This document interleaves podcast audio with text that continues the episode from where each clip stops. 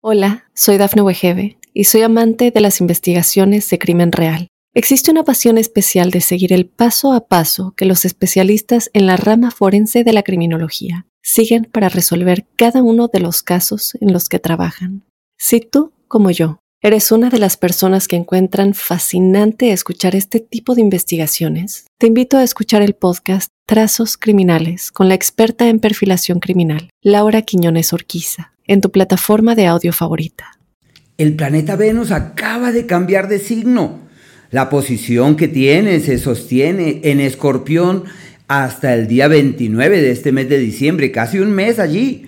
Lo que quiere decir que como es el astro de la pasión, de la magia, de la energía interior, de la sensualidad de la piel, y de las relaciones interpersonales, en particular las íntimas, el hecho de que cambie de signo significa que cada uno de nosotros vibra de una forma distinta, resuena diferente. Por ejemplo, los fuegos, los Aries, Leo y Sagitario.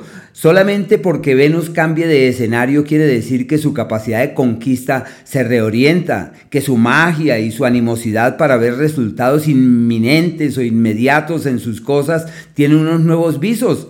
Así que esta y una información mucho más amplia se encuentra en el amplio podcast que hemos elaborado precisamente sobre los alcances de Venus en Escorpión para este mes de diciembre.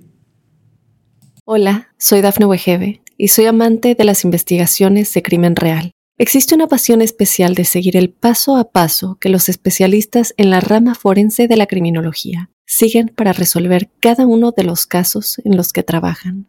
Si tú como yo, eres una de las personas que encuentran fascinante escuchar este tipo de investigaciones, te invito a escuchar el podcast Trazos Criminales con la experta en perfilación criminal, Laura Quiñones Orquiza, en tu plataforma de audio favorita.